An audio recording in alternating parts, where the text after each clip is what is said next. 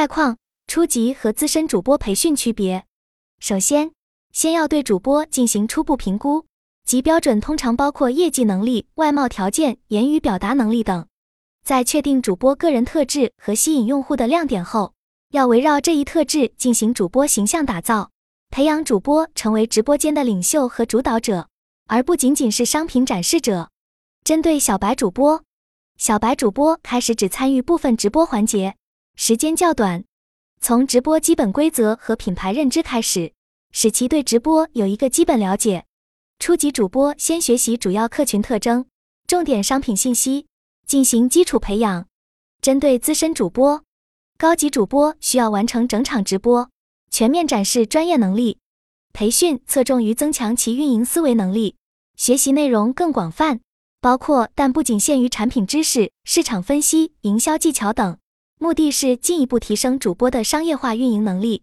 高级主播还需要深入掌握用户数据分析、细分用户画像等方法，进行专业化培训。其目的是让他们成为驾驭直播间的领军人物，以主播个人 IP 影响力带动品牌价值，让所有主播深入理解商品信息和核心卖点非常关键。可以设置主播与用户的对话环节，训练主播站在用户视角思考，回答用户问题，增加产品的销售转化率。另外，也要培养主播对竞品的了解，学会与竞品进行产品对比分析。虽然你可能很懂商品。或者很会运营，但是你真的适合做主播吗？主播的有些特质真的是与生俱来的。商品的知识可以后天学习，运营的思维可以后天培养。而要做好一名主播，主播还需要具备以下能力：一、自信的状态；二、用户的有效利用率；三、直播的核心算法，停留场外的在看的人怎么吸引进来？快乐是会被传染的。四、主动性；五、悟性。六找款，这个排列是从最主要的能力开始排的。有云友问主播还需要自己找款吗？其实这里主播找款是指他要对于自己适合卖哪种类型的产品非常了解。再厉害的主播，不是所有的货都能卖出去。下播后，主播也要给我们反馈他在直播当中体会领悟到的顾客需求。比如主播会说，很多人问这款鞋保暖吗？东北能穿吗？这时候就会提出对于棉鞋的需求。我们可以通过这些需求反向找款。具体培训内容与原则：一、人、货、场要匹配。一、主播不仅要了解商品，还要了解用户。培训中，主播需要全面学习商品的使用场景、功能细节、核心卖点等信息，同时要考虑不同客群的需求区别，学会从用户视角出发，而不仅是商品视角。丰富的产品知识和用户洞察力是一个优秀主播的必备条件。二、深入了解客群画像。主播培训中，让主播深入理解目标用户的客群画像至关重要。客群画像可以从年龄、职业、使用场景等多维度进行划分。以抖音的八大人群标签为例，主播要明确自己直播间要针对哪些核心人群，这关系到内容策划和交流方式。需要主播具备判断自己与品牌定位匹配度的能力。三人场货要彼此匹配。如果主播的个人定位与商品目标用户不匹配，难以把控好直播内容和交流方式。所以在培训开始就要检查主播与品牌客群的契合度，以决定合作可能性。在主播选择品牌时，也要考量自己是否愿意与特定用户群体进行交流互动。如部分主播可能不适应过多同性用户的环境。因此，培训还要帮助主播建立自信，面对各类复杂用户时保持冷静。二、突出产品最关键的三个核心卖点：一、学习时要全面，运用时直击关键点。主播在商品培训中需要全面系统的学习商品的基本信息，比如价格、库存、名称、颜色等各个属性特征，这需要主播具备扎实的产品知识基础。但在实际运用时，并不要求主播把所有信息全面复述，而是要明确突出产品的三个左右核心卖点。二要和竞品比较出优势，这些卖点的选择要基于对竞品的比较分析，发掘出产品的独特性和优势所在。可以从价格优势、流行热度、特殊材质等方面着手，找到能吸引用户的标记标签。商品培训对商品经理的能力也有很高要求。需要通过丰富经验来圈定适合主播的核心卖点。三要在极其有限的时间里说出关键点。在直播带货中，主播的时间和用户的注意力都非常有限。如果主播想要在十几分钟内促成销售，就必须有针对性的表达出最重要的两至三个卖点。所以培训时不要让主播自己去尝试各种卖点组合，而要直接提供精简的重点内容，帮助主播快速转化为销售语言。四要结合商品应用场景说。此外，主播还要充分学习商品的使用场景，从用户视角出发地去思考场景，可以让产品的用途更具体化，帮助用户产生实际的购买需求。具体来说，主播可以提供产品的搭配穿搭图片，展示它可以与裤子、裙子等不同单品进行混搭。明星同款穿搭也可以作为主播讲解的参考案例，如杨幂、秦岚等明星的穿搭风格。如果品牌是全品类，主播可以讲解不同品类产品的组合搭配方式，场景的延展还可以覆盖造型、妆容等方面。主播要选择与自身直播风格契合的场景案例进行有针对性的运用。使用场景的培训不能停留在文本传授，更需要主播在线上线下环境中积累经验，把握时尚与生活的结合。比如，我们一般是提供图片给到主播，类似的小红书的穿搭场景都要测评的。对于新品到了，我们会提前准备这些商品资料给主播学习，然后在直播间去讲解销售。基本所有的主播都要去测试新品的讲解，因为每个主播的能力和最终他们在直播间输出的内容也是有差异的。我们给的资料，能力强的主播会进行拓展、升华和加工的。在直播的时候，主播也可以直接展示图片，这样直接明了，搭配话术会更简单些，包括穿搭。也会提供图片，例如一款乐福鞋可以搭配裤子、半裙、连衣裙、套装、风衣等。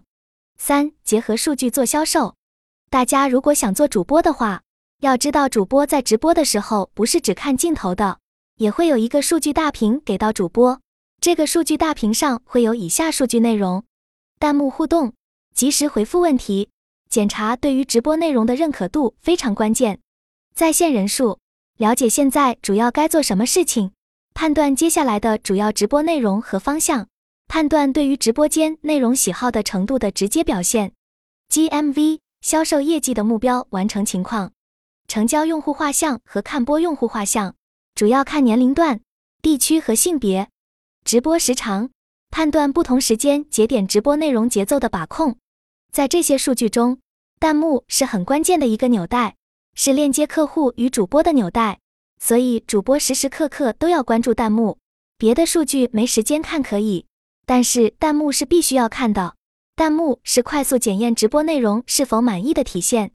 其他培训要点：主播个人形象及直播趋势。一、主播个人形象妆容穿搭培训。对于不同级别的主播，形象培训也可以采取有区别的策略。初级主播可以从基础的品牌风格着手。高级主播则可以进行更创新的形象延展，具有更高的个人化特色。总之，主播妆容穿搭培训需要兼顾专业性与吸睛度，在自我展示和商品展示间找平衡，还可以扩展至化妆、发型等方面培训。只有形象打造全面到位，主播才能成为品牌精神的最佳传播者。这需要主播经过专业培训，以透彻的了解品牌，从而选择最合适的呈现方式。二、主播个人形象不能喧宾夺主，主播的妆容穿搭要以产品为中心，不能因为过于夸张的形象抢了产品的风头。妆造要求简洁大方，能让产品的细节得到清晰的展示。如果妆容过于精致，反而可能喧宾夺主，导致用户注意力无法集中在商品上。各类产品对主播穿着打扮也有不同要求，服装鞋包可能需要体现时尚感。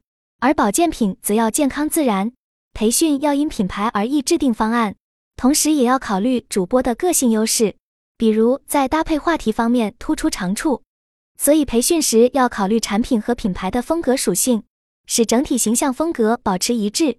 对于以女性用户为主的产品，精致的妆容常常更有说服力，但卖货的能力最为关键。仅凭外表无法成就顶级主播，还需要与用户建立情感联系。此外，不同价格区间和购买场景的产品，也会对主播的形象风格提出不同需求。如高价值奢侈品多在天猫、京东等电商平台销售，而抖音等则更吸引冲动型消费。主播可以因势利导，采取不同策略。三、直播趋势。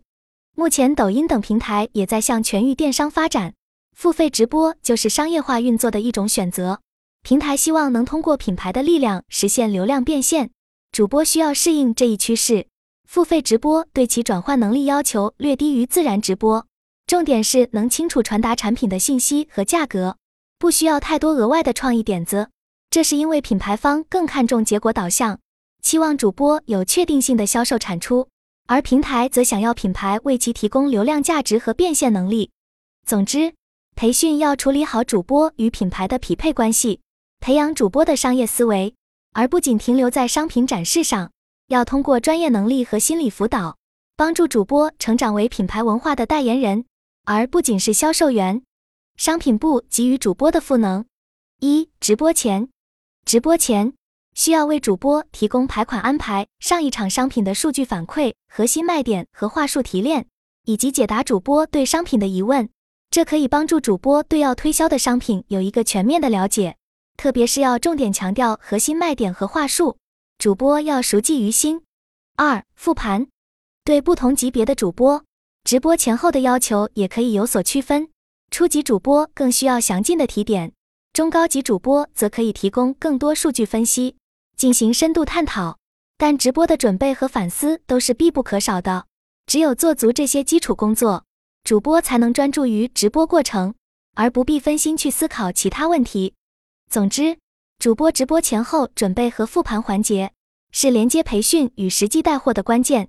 这要求主播和背后团队形成高效配合，只有直播前后做足文章，才能使主播在直播中如鱼得水，完成销售目标。这需要主播具备专业的商业思维，而不仅停留在商品展示层面。话术根据不同场景有很多分类，比如活动话术、痛点话术、卖点话术、场景话术、信任话术、开款话术、批单话术、专场话术。互动话术、指导话术、留存话术、配合话术、价值塑造、场景话术、搭配话术、对比话术等等。自然流量直播还需要主播根据当前人气情况来弹性控制话术时间，这对主播的应变能力有很高要求。另一种快速带货模式，则是商户通过不断快速切换商品实现销售。如果你在一个直播间停留三十至六十分钟，在不换款的情况下，你会发现主播讲的是重复的话术。是车轱辘话，一轮话术是一个单元，分为开价前和开价后。这一轮拍没了，但是下一轮还能把库存打开。所以对于我们垂类直播间，有时候主播一场直播下来，讲解的款不会超过三个，甚至一个款可以讲好几天。因为我们是需要自然流量的，所以主播会根据流量情况选择控制时间。不过这是 S 级主播才能做到。所以，我们直播间会配备一名现场运营，帮助主播把控节奏。不同直播间的运作模式各有特点，所以话术编写需要考量主播能力、商品属性、直播间定位等因素，要做到既清晰完整又有针对性。此外，言语表达能力强的主播还可以对提供的话术进行二次创作，增加个人风格。只有话术编写到位，才能发挥出主播的销售潜力。对于不同级别的主播，话术编写也可以采取差异化策略。